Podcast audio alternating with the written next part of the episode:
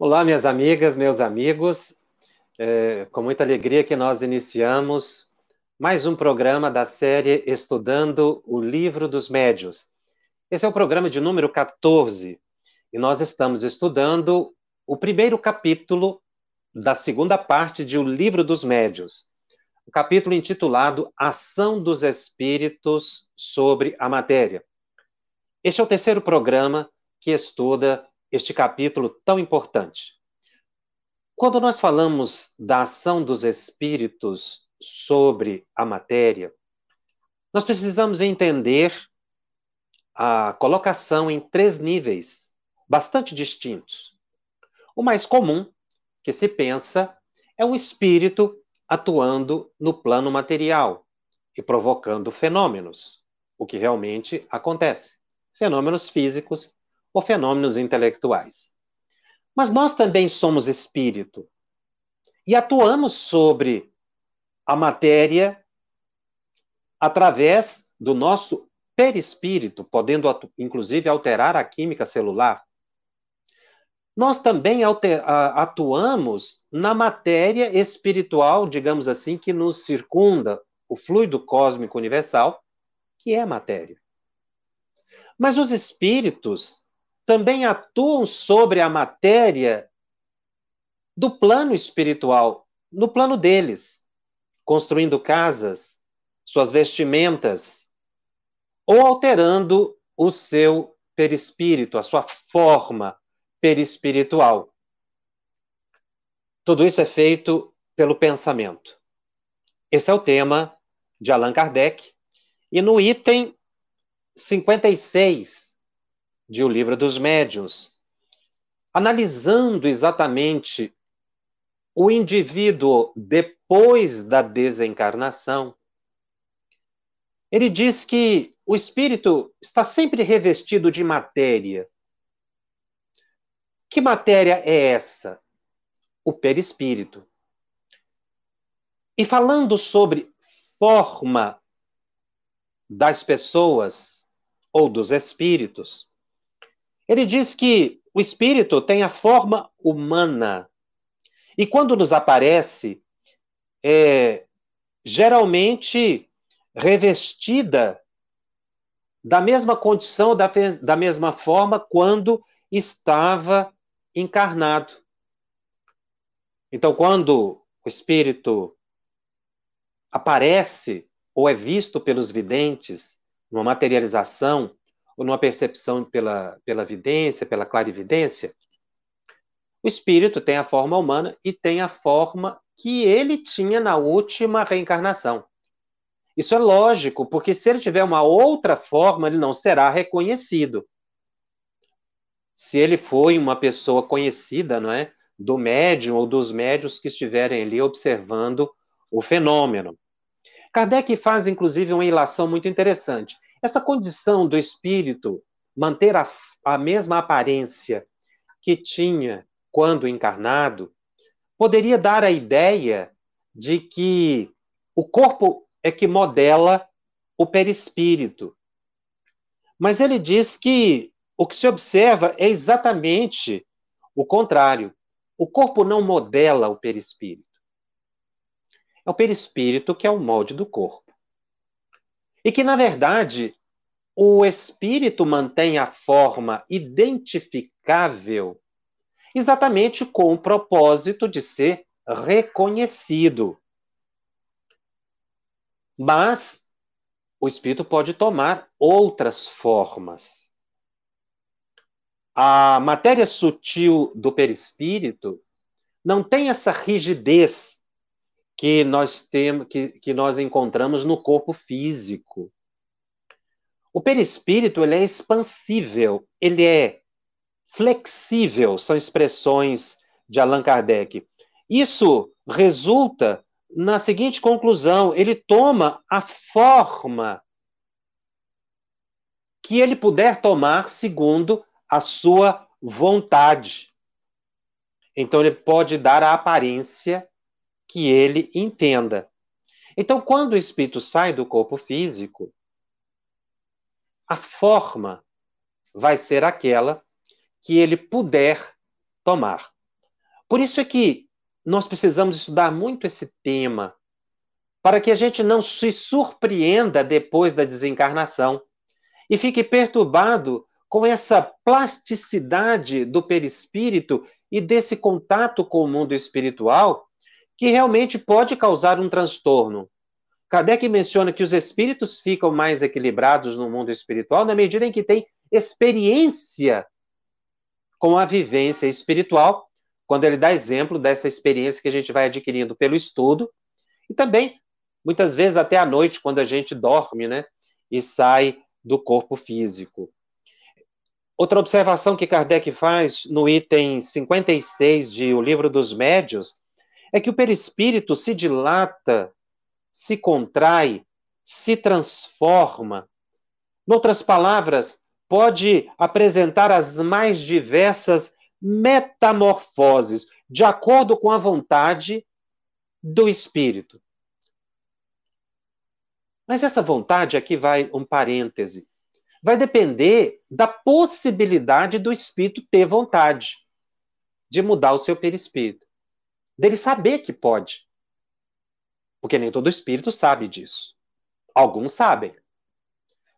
Mesmo não evoluídos. Porque isso é uma questão de percepção intelectual. Muitos espíritos inferiores têm essa percepção intelectual de que podem alterar o próprio perispírito.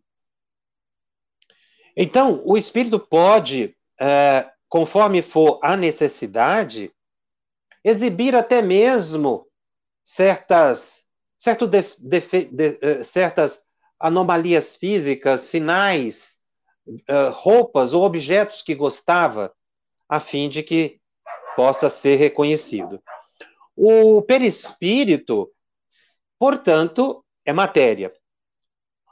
O espírito, segundo Kardec, precisa de matéria para atuar sobre a matéria.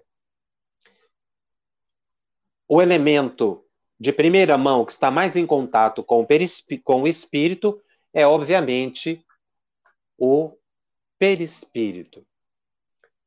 Allan Kardec menciona também, em O Livro dos Médios, que as aparições ou as materializações elas decorrem exatamente da possibilidade do perispírito se tornar palpável, uh, da possibilidade que o perispírito tem de se expandir, de se modificar, de se moldar.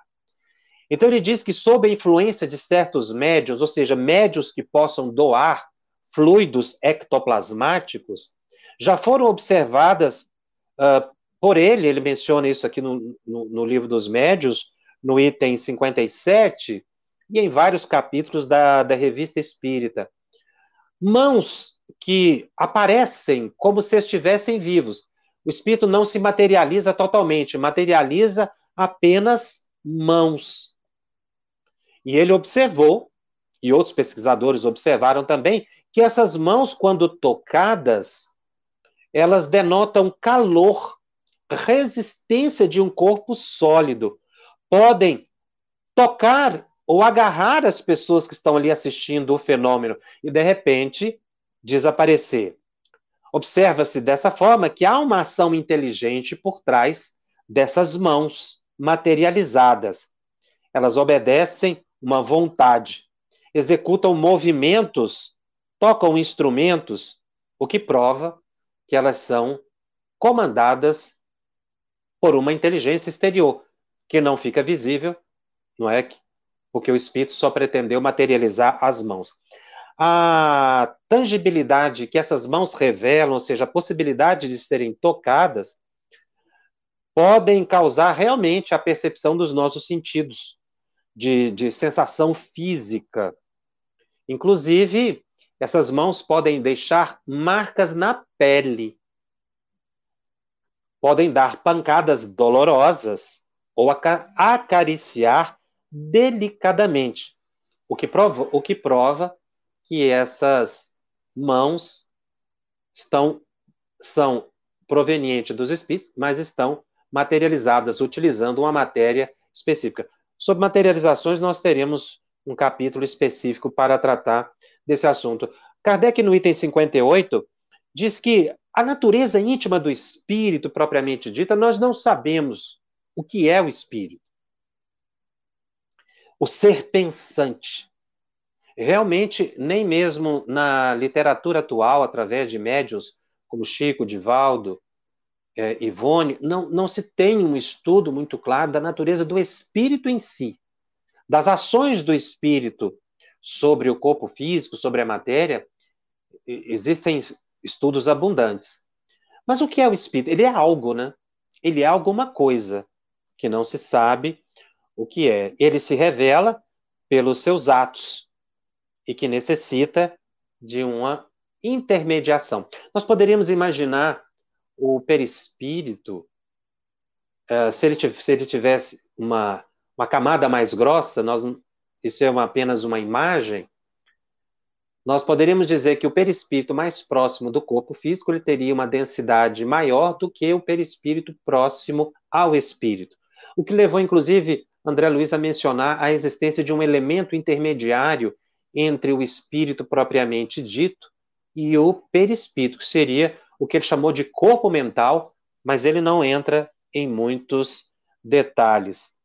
Então, os fenômenos que Kardec observava no capítulo que nós estamos estudando no item 59, ele diz que levantar corpos pesados, suspender mesas, movimentar mesas, decorria exatamente da ação inteligente de um espírito que era capaz de atuar pelo seu perispírito nos fluidos do ambiente, materializar, deixar visíveis ou não mãos e levantar um médio, levantar uma mesa, dar pancadas.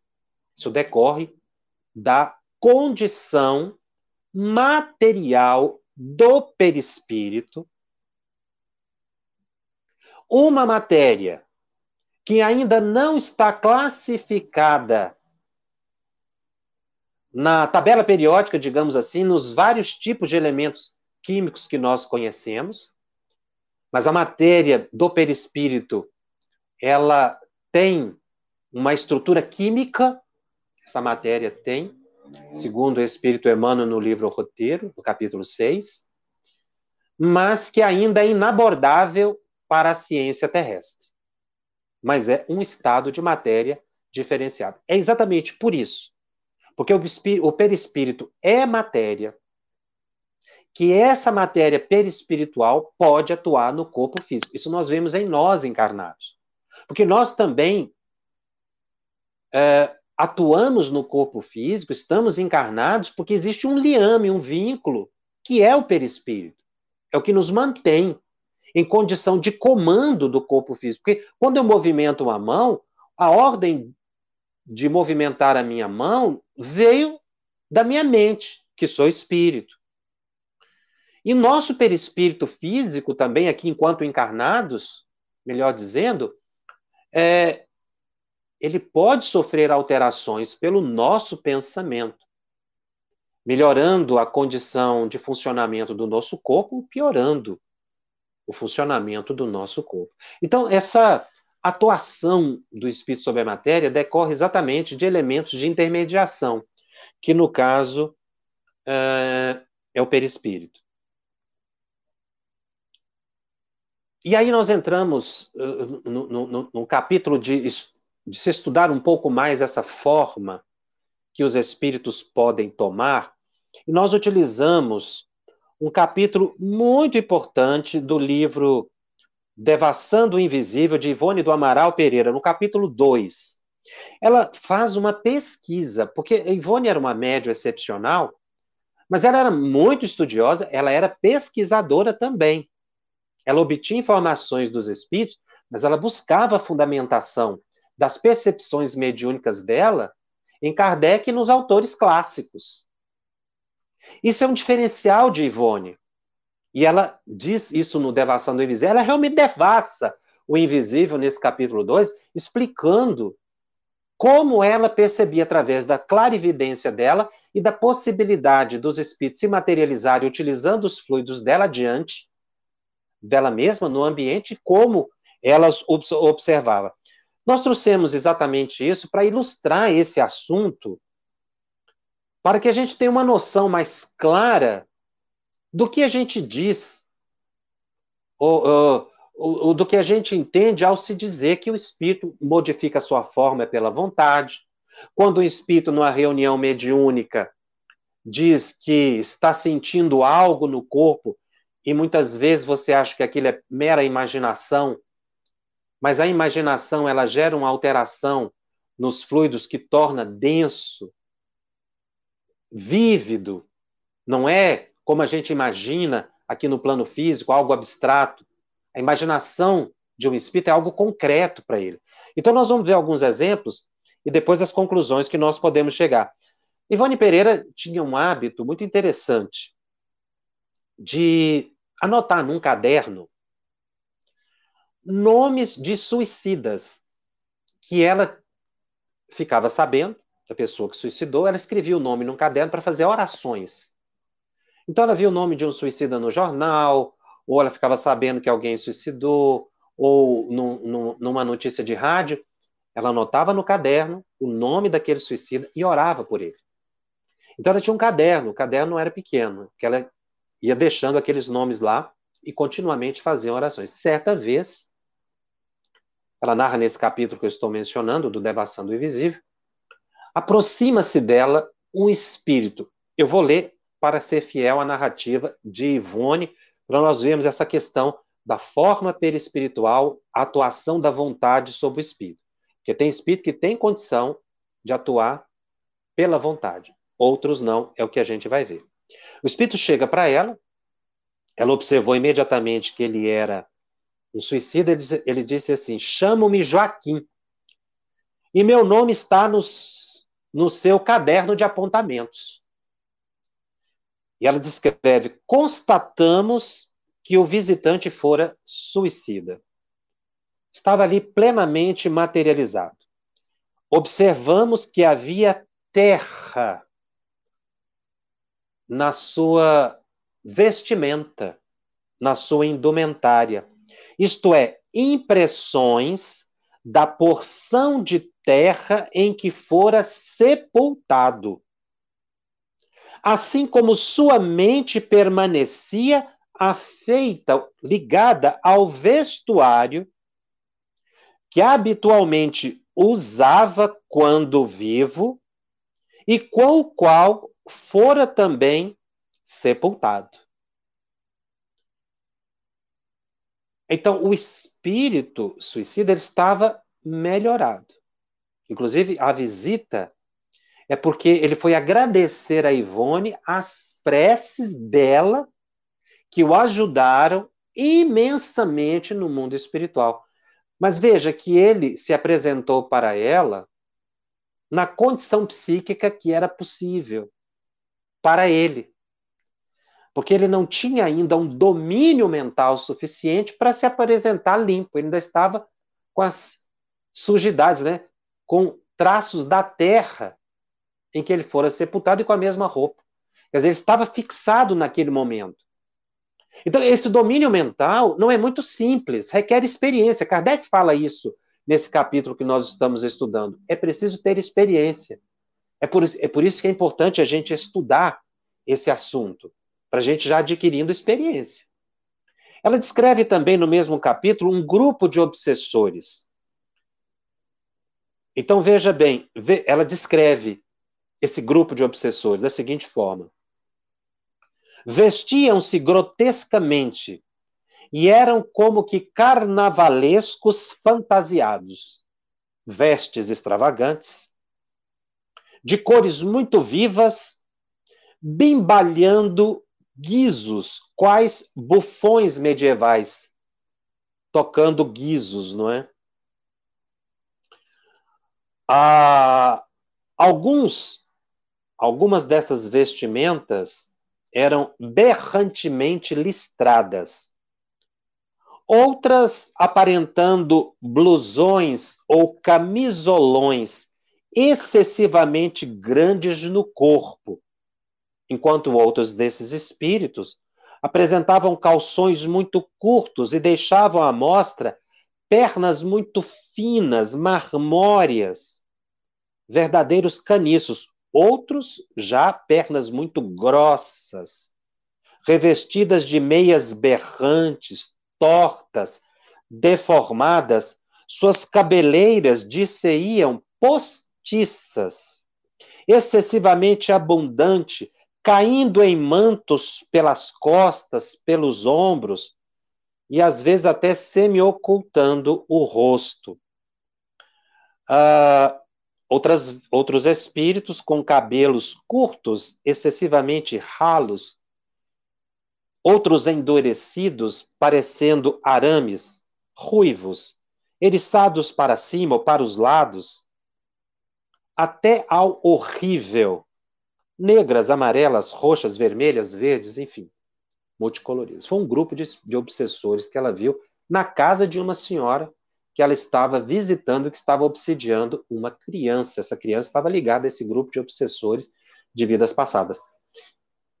Então, esses espíritos estavam mantendo essa forma para criar o pânico na cabeça da criança, porque a criança dormia e via esses espíritos. Ao dormir, ao se afastar do corpo, ela penetrava o mundo espiritual então ela tinha crises assim de pânicos terríveis, era uma criança totalmente desajustada, porque ela observava esses espíritos horrendos. Então, a, como o, o, espírito anterior não conseguia apresentar-se nem se limpo, né? Ainda estava sujo de terra. Esses aqui faziam questão de se apresentar horrorosamente para causar pavor. Se a Ivone não fosse a médium equilibrada que era, ela ficaria completamente transtornada diante dessas aparições. Daí a importância do médio estudar, pesquisar, para não ser levado nessas imagens criadas pelos espíritos. Mas veja que para os espíritos, essa, isso é matéria, né? Eles, eles estão realmente vestidos daquela forma. Mas ela não descreve só o obsessor, não. Tem umas descrições lindíssimas aqui que eu trouxe para que a gente possa ver também que espíritos elevados também buscam indumentárias ou vestimentas belas, sublimadas de acordo com a sua condição.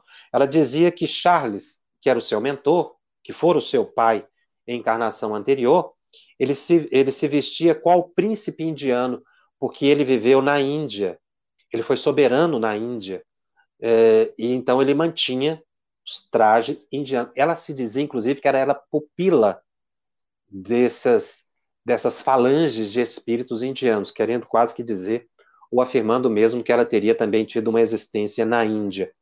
E ela descreve Frederic Chopin.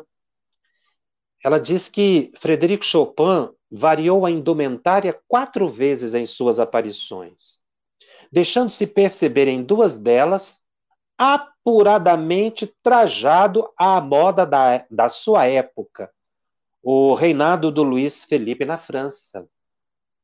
Mas todo envolto como que num luar azul, translúcido como neblina. Ela descreve também Vitor Hugo. Ela viu Vitor Hugo apenas o busto de Vitor Hugo. Ela também observou uh, Vitor Hugo envolto em neblinas lucilantes, argentes, né, prateadas, com reflexos azuis. Uh, foram evidências belíssimas que ela teve. E tem uma que nos chama muito a atenção. Ela diz que ela deu um nome para esse espírito. Ela, ela, ela o denominou pela peculiaridade de anjo guerreiro. Olha como Ivone descreve essa vidência que ela teve. Ah, o anjo guerreiro, assim o denominamos, pelas particularidades do quadro que se deixou contemplar. Acreditamos tratar-se de algum integrante da Legião Protetora do Brasil ou do movimento espírita do Brasil. Certo era que trajava uma túnica grega, curta, atada por um cinto dourado, um diadema discreto, um simples friso de ouro na cabeça, guiando uma biga romana, como que construída de alabastro. Com a destra, a mão direita, empunhava as rédeas, sem que, todavia, se pudesse observar os cavalos e com a sinistra, mão esquerda, uma flâmula de grandes dimensões alvinitentes, onde se lia Salve Brasil imortal. Estampava-se visivelmente nessa entidade, assim materializada, o tipo oriental, o árabe. Chama atenção aqui aquela, aquilo que eu mencionei em programa anterior, o traje, não é? Dessa entidade com a, a, o cinto dourado na, na, na cintura, na, sobre a roupa, e a diadema dourado. O dourado, o ouro, como já mencionamos, expressa alta espiritualidade, é assim o conhecimento. Inclusive, muitos Budas são feitos de ouro no, no, no Tibete, na China, não por causa do valor do ouro, mas exatamente porque pela alta espiritualidade.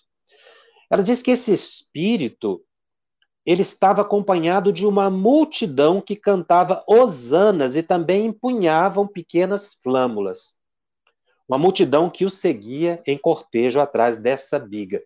Ela não revela o nome desse espírito, mas ela faz uma observação.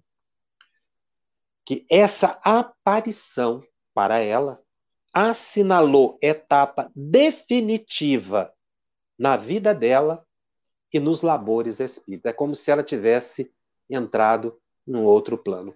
Obviamente, ela não diz aqui, mas deixa entender que era um espírito ligado à legião do espírito Ismael, que é o responsável pelos destinos espirituais do Brasil, como nós vemos no livro Brasil, Coração do Mundo, Pátria do Evangelho. Até porque ela faz a referência não só da ligação com a pátria, mas também o tipo oriental árabe, porque Ismael deu origem à nação árabe. Ela descreve também dois espíritos assim belíssimos, Bezerra de Menezes e Bittencourt Sampaio. Olha como é que ela via Dr. Bezerra de Menezes. Dr. Bezerra deixava-se ver trajando um avental de médico, com barrete. Ao passo que Bittencourt Sampaio, a quem vimos uma única vez, num dia de grande provação para ela,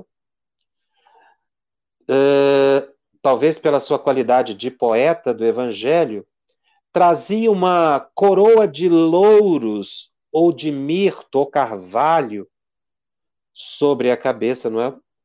Assim como os intelectuais gregos e latinos. Ambos tinham vestes em forma de túnica vaporosa, nívea, cintilante, levemente esbatida de azul. Então, Dona Ivone, ela tinha essa possibilidade de perceber um espectro variadíssimo de espíritos, e isso nos auxilia a entender a questão do domínio psíquico do espírito sobre o seu próprio perispírito. Ou seja, aquela questão que Kardec coloca da vontade. O espírito vai mudar sua forma à vontade. Mas ele fala antes, se ele tiver experiência para isso.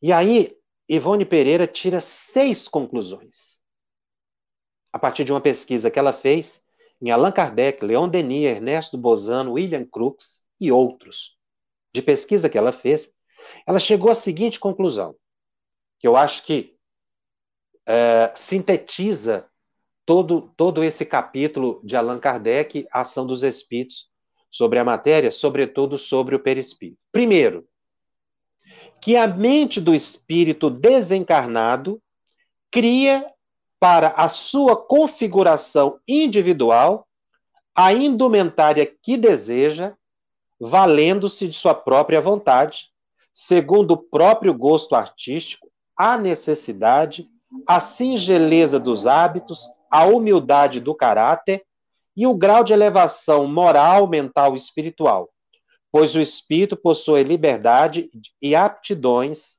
naturais para se conduzir. Então, essa é uma primeira conclusão realmente o espírito pode dar a aparência que deseja. Uma categoria de espíritos. Não são todos. É aí que nós vamos para a segunda conclusão que ela chega. Que a mente do desencarnado também poderá evocar os hábitos e usos passados, conservar as imagens dos trajes que preferiu, mesmo em existências remotas, e imprimi-las na sensibilidade plástica do perispírito.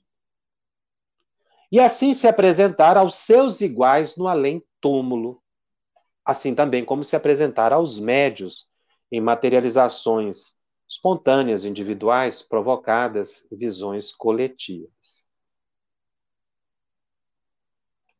Então o espírito pode escolher, dentre as várias encarnações que ele teve, aquela que ele acha que deve se apresentar no mundo espiritual. E essa muitas vezes é aquele que poderá é, também aparecer numa reunião de materialização ou, ou se tornar, se apresentar para um vidente. Então o espírito pode escolher. De acordo com as diversas existências reencarnatórias. Terceiro, O espírito do recém-desencarnado, é isso que chama atenção, poderá padecer o fenômeno da repercussão vibratória. É uma expressão que ela utiliza. Repercussão vibratória. O que, que é isso? É uma repercussão dos acontecimentos verificados no corpo carnal durante a crise do lento desligamento das energias fluídicas que o prendiam ao corpo por ocasião do desencarne, sobressaindo uh, nesse fenômeno de repercussão vibratória os detalhes impressionantes da, da sua roupa com a qual foi sepultado esse fenômeno ocorre geralmente em entidades muito arraigadas na matéria. Então, pessoas que desencarnam e que não sabem nada da vida espiritual, que não sabem que podem dominar a própria mente, que estão ainda perturbados pela desencarnação, não vão conseguir com facilidade, senão depois de um longo tempo, adquirir esse domínio. Alguns não conseguem atingir esse domínio e precisam reencarnar para se reequilibrar e depois adquirir esse domínio mental. Então nós vemos, são várias situações, porque são várias categorias de espíritos. Se, se, se, se o desencarnado ele não sabe nem que desencarnou às vezes, porque a, ele a perturbação é tão grande que ele fica assim meio confuso. Muitos desses vão em reunião mediúnica e vão dizer que estão ainda com a ferida, estão ainda com a bengala, com a dor, com o corte. E o dirigente, o esclarecedor, ele tem que ter habilidade para entender que o que ele está falando ali é uma verdade para ele. E que não basta dizer assim, desvia o pensamento que passa. Ele não sabe disso. Ele está com a mente perturbada. Não basta dizer esquece, desvia o pensamento. Não, você tem que dar um medicamento para ele. Criar uma imagem positiva que supere, fazer uma prece. E às vezes até colocá-lo para é, dormir, a fim de que ele saia daquele condicionamento psíquico, que é essa repercussão que Ivone fala, a repercussão vibratória do transe desencarnatório. Isso é uma situação muito difícil. Então, veja, aquele suicida, o Joaquim, ele estava equilibrado, mas muitos suicidas aparecem, comparecem em reunião mediúnica completamente desequilibrados. Ficam vendo a cena da, do suicídio repetidas vezes. Então, isso mostra que nessa faixa de espíritos suicidas, há vários tipos de situações em que o suicida pode entrar ou pode se encontrar. Alguns suicidas estão mais equilibrados no mundo espiritual. Tem suicida que está mais perturbado no mundo espiritual. Porque às vezes a gente generaliza e acha que todos os suicidas vai ficar extremamente perturbado e que na outra reencarnação vai nascer com deformidades físicas terríveis. Não é verdade isso. Não é assim. Ivone foi suicida em encarnações anteriores. e nasceu com um corpo perfeito, mas com a faculdade mediúnica excepcional. Né? Então a gente tem que entender essas várias situações que ela coloca aqui. Uma outra colocação que ela faz, é, seria uma quarta conclusão, que o perispírito,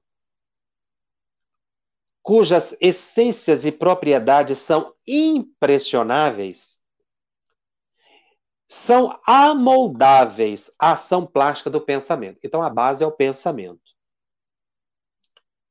Ele é expansível e contrátil. Isso é o, o que próprio Kardec fala, que ela concluiu.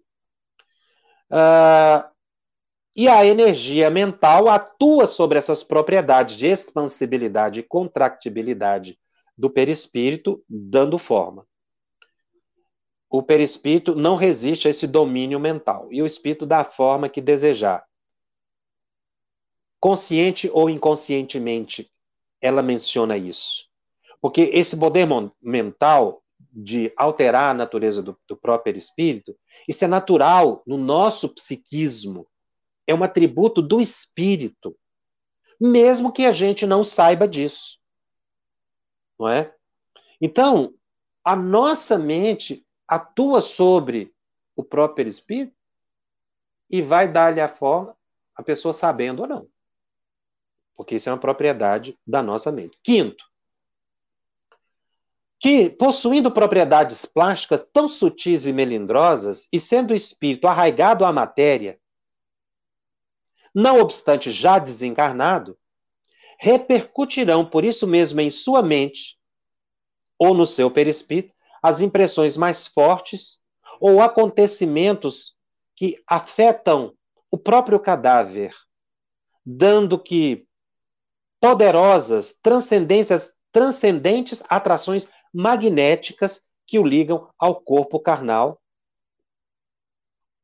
o espírito já desencarnado. Então ele fica ligado ao corpo físico. É aquele caso de espíritos que percebem a própria decomposição cadavérica. Não são todos que passam por isso, repito.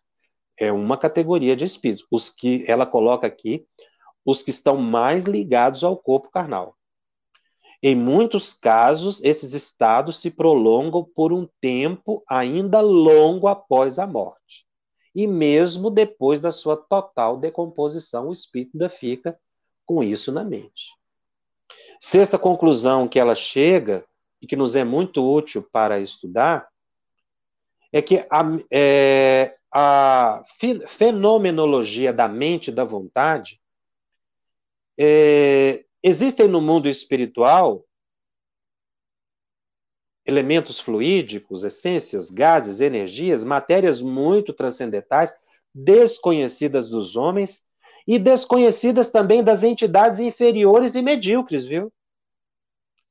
Mas que podem ser acionadas pela vontade do desencarnado, de elevada categoria moral e intelectual, e poderão transfundir em formosas aparências, indumentárias variadas, que ao vidente parecerão muito concretas e elas realmente têm a concretude que o desejo do espírito assim determinar. Então, espíritos muito evoluídos, esses sim, têm um pleno domínio das formas e podem alterar a sua indumentária, como nós vimos aqui, Bittencourt Sampaio, Bezerra Menezes, Chopin, de formas belíssimas como ela observável.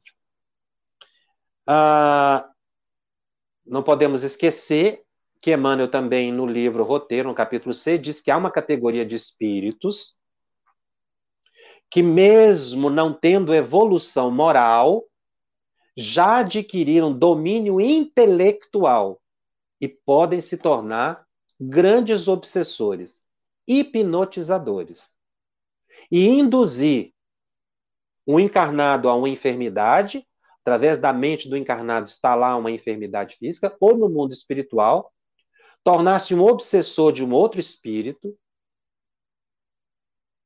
e sabendo ele que o perispírito modifica-se,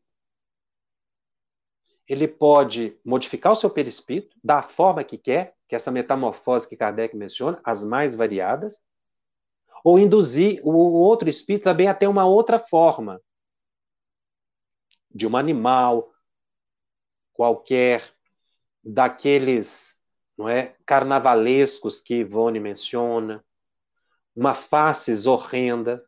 Então, nós não podemos esquecer que há também uma categoria de espíritos que sabe lidar, sim, com a forma perispiritual, são inferiores, muitas vezes maldosos, e se utilizam disso em processos obsessivos para causar o pânico. Então, o espectro de atuações da mente sobre o perispírito no mundo espiritual e aqui no plano físico são imensos, variam infinito. Então não dá para falar assim, de forma absoluta, é assim a ação, não. São as mais variadas formas, conforme o apego do espírito, conforme o desprendimento, conforme a evolução. Agora, só sai desse domínio das formas e tem plena capacidade de se elevar a planos superiores, espíritos elevados. Os inferiores podem dar uma forma, mas não são capazes de sair do plano físico.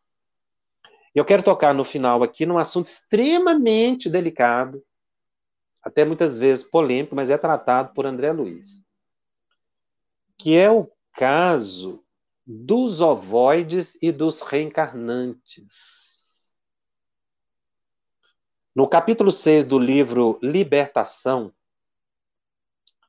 André Luiz anota o seguinte: conversando, anotando a fala de um mentor.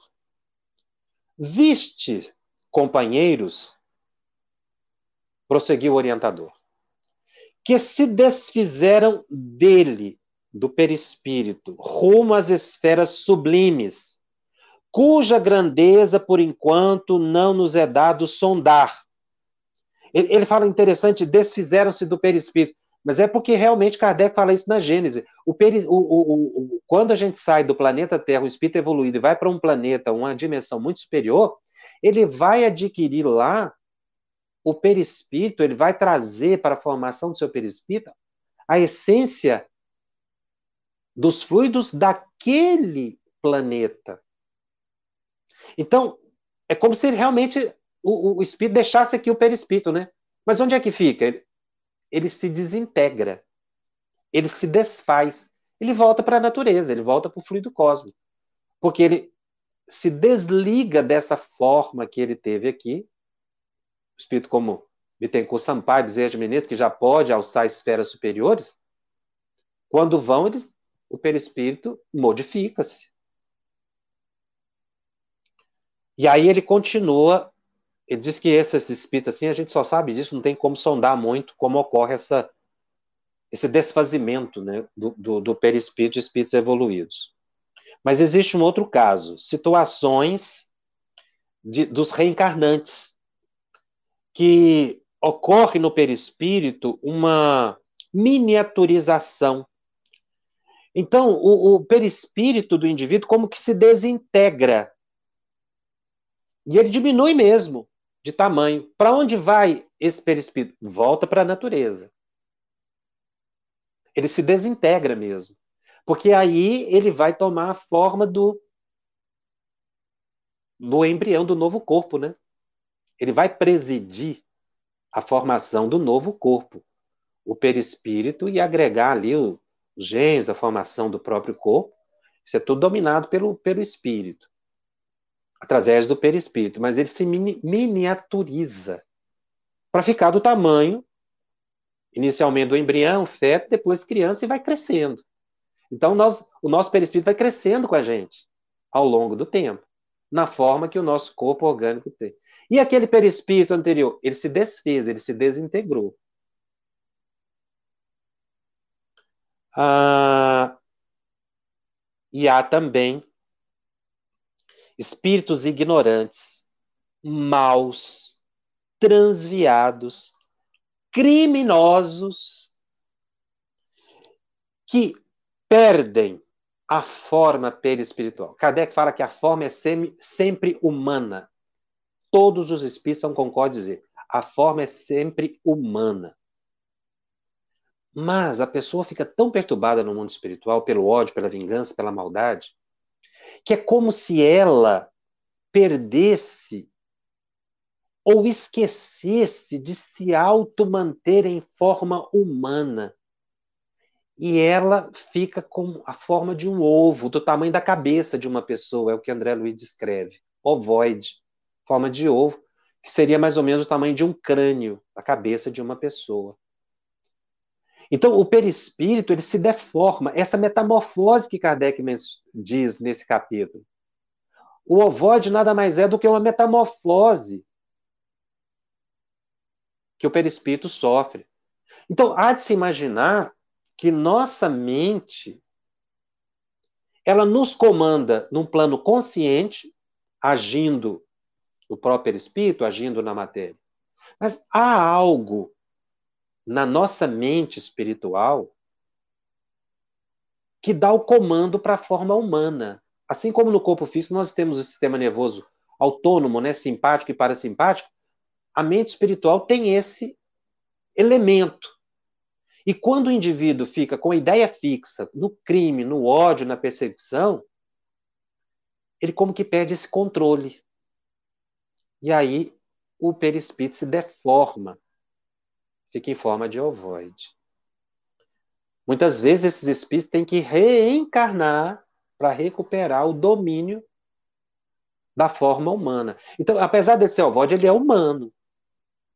André Luiz descreve que muitas vezes tocava nesses ovoides e via que o que estava acontecendo ali dentro era uma mente que estava vivenciando os quadros criminosos das encarnações passadas. Então a mente ficava ativa, eles estão acordados, eles estão vivos no mundo espiritual, sempre lembrando de uma cena de crime. E pensou tanto que deformou o perispírito.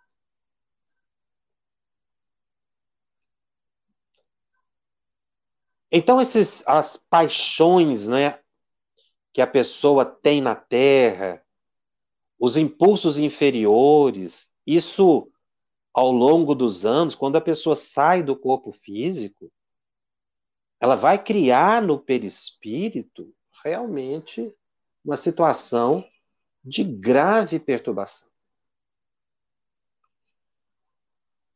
No no livro Roteiro, capítulo 6, tem um, um capítulo intitulado Perispírito. Nós estamos estudando aqui muito perispírito. A gente vai continuar ao longo do, do, do curso todo aqui, falando muito de perispírito. Vamos retornar analisando de várias outras, por vários outros ângulos. Mas Emmanuel começa esse capítulo de uma forma muito interessante. Porque tudo isso aqui foi uma tentativa de explicar, né? Algo que acontece no mundo espiritual. Essa análise da Ivone, a explicação de Kardec, tudo isso ajudando a gente a entender. Mas olha como Emmanuel se expressa. Como será o tecido sutil da espiritual roupagem que o homem envergará sem o corpo de carne além da morte?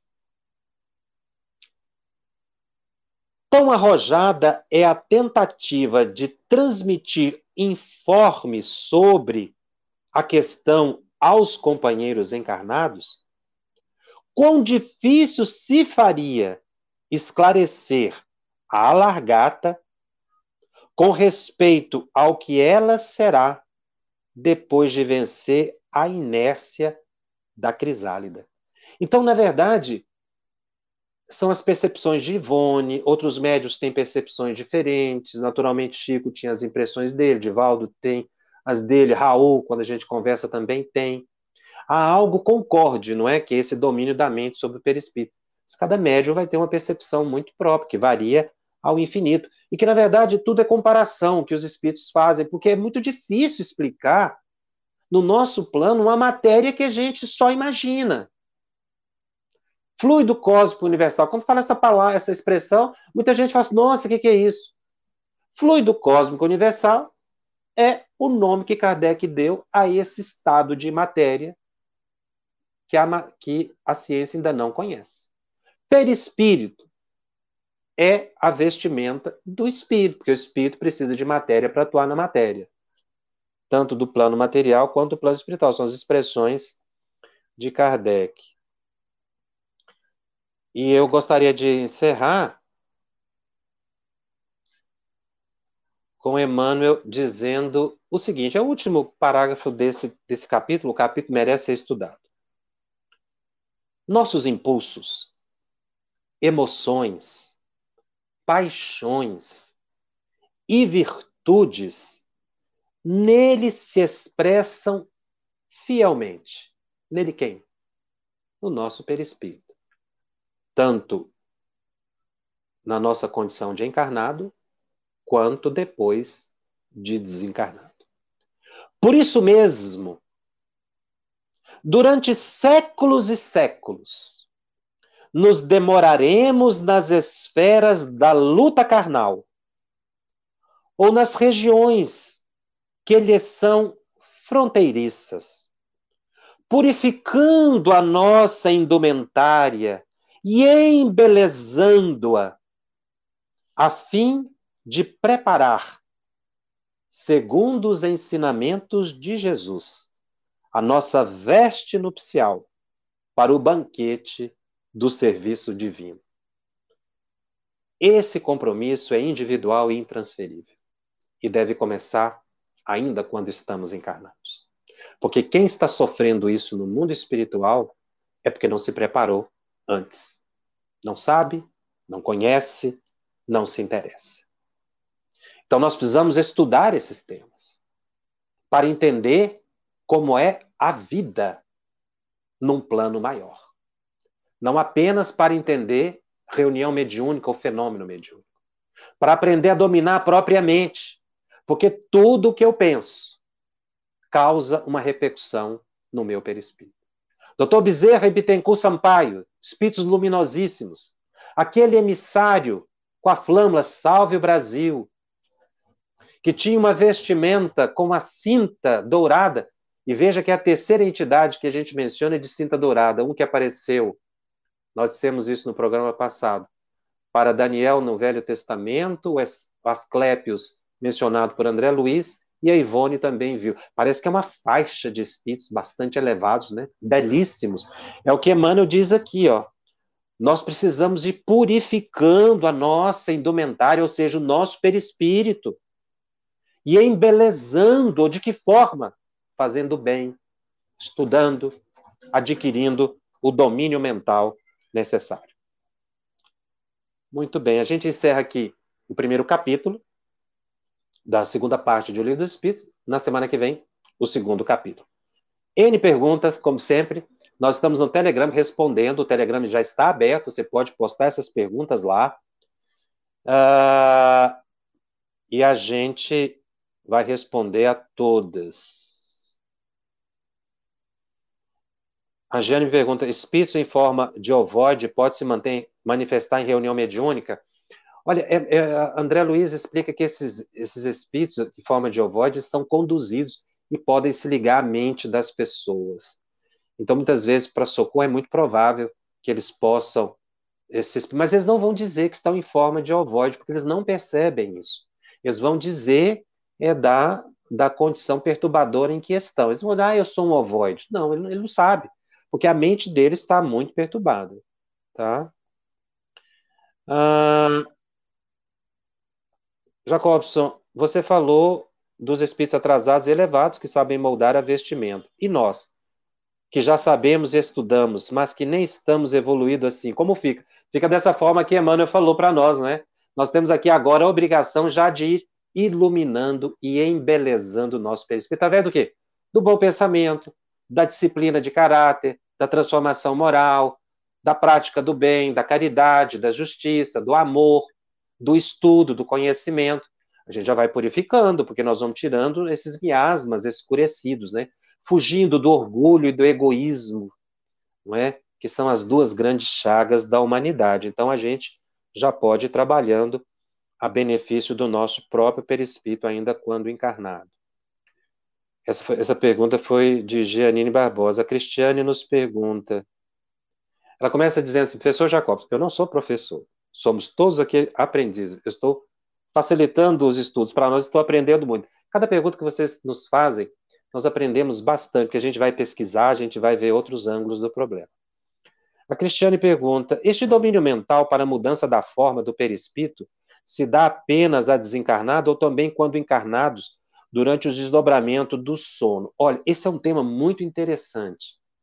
Porque, ao que parece, quando a gente sai do corpo em desdobramento, a gente pode voltar a uma personalidade mais, digamos assim, mais subconsciencial, fruto de outras encarnações. Então, a gente, nesse desdobramento, a gente pode estar em condições melhores mesmo do que no corpo físico. O doutor Bezerra de Menezes, naturalmente, quando se afastava do corpo, ele já era um espírito iluminado, pela, pela quantidade de caridade que fazia. Bittencourt Sampaio também, um dos pioneiros do espiritismo no Brasil, espírito elevadíssimo. Você vê como ela descreve, né, com louros na cabeça. Enfim, um espírito de, de, de uma misericórdia e, e que é o apóstolo do evangelho. Então, naturalmente, quando encarnados e se afastavam do corpo, já poderiam exibir uma luminosidade. Não é, infelizmente, a realidade da grande maioria. Ah, várias perguntas aqui se perispírito tem órgão. Nós tivemos um programa que a gente falou que, segundo é, André Luiz, tem órgão, e o Emmanuel adita que ele tem uma química, ele é de uma substância química, ainda fora da série estequiológica, né? Da tabela periódica conhecida, dos elementos químicos conhecidos da matéria. Mas ele é, ele tem uma natureza química, sim. O José Montenegro nos pergunta: o perispírito é que monta o corpo físico, o perispírito é que é o elemento agregador. Até mesmo do espermatozoide, né, que vai levar os elementos genéticos para dos milhões de espermatozoides que adentram o útero feminino no momento da concepção, e é um óvulo só, qual daqueles milhões, mais de 250 milhões de espermatozoides, qual é o, aquele que vai dar o corpo necessário àquele espírito reencarnante, conforme ele planejou no mundo espiritual? Qual é o. Porque essa ciência não sabe, né? Um só é que penetra o óvulo. Há uma competição. Quem vence essa competição? Por que, que ele vence essa competição? Segundo André Luiz, é o espírito que atrai o espermatozoide necessário, que tem a carga genética necessária para formar o novo corpo, o embrião e as primeiras divisões celulares. E aí é o perispírito que vai trazendo os elementos integradores, aquelas primeiras divisões celulares, enfim, para a formação. Então, o perispírito é o elemento agregador, daí a expressão de molde, né? Os espíritos usam muito essa expressão, o molde. Mas ele é um molde integral, não é só uma forma exterior, é também orgânica.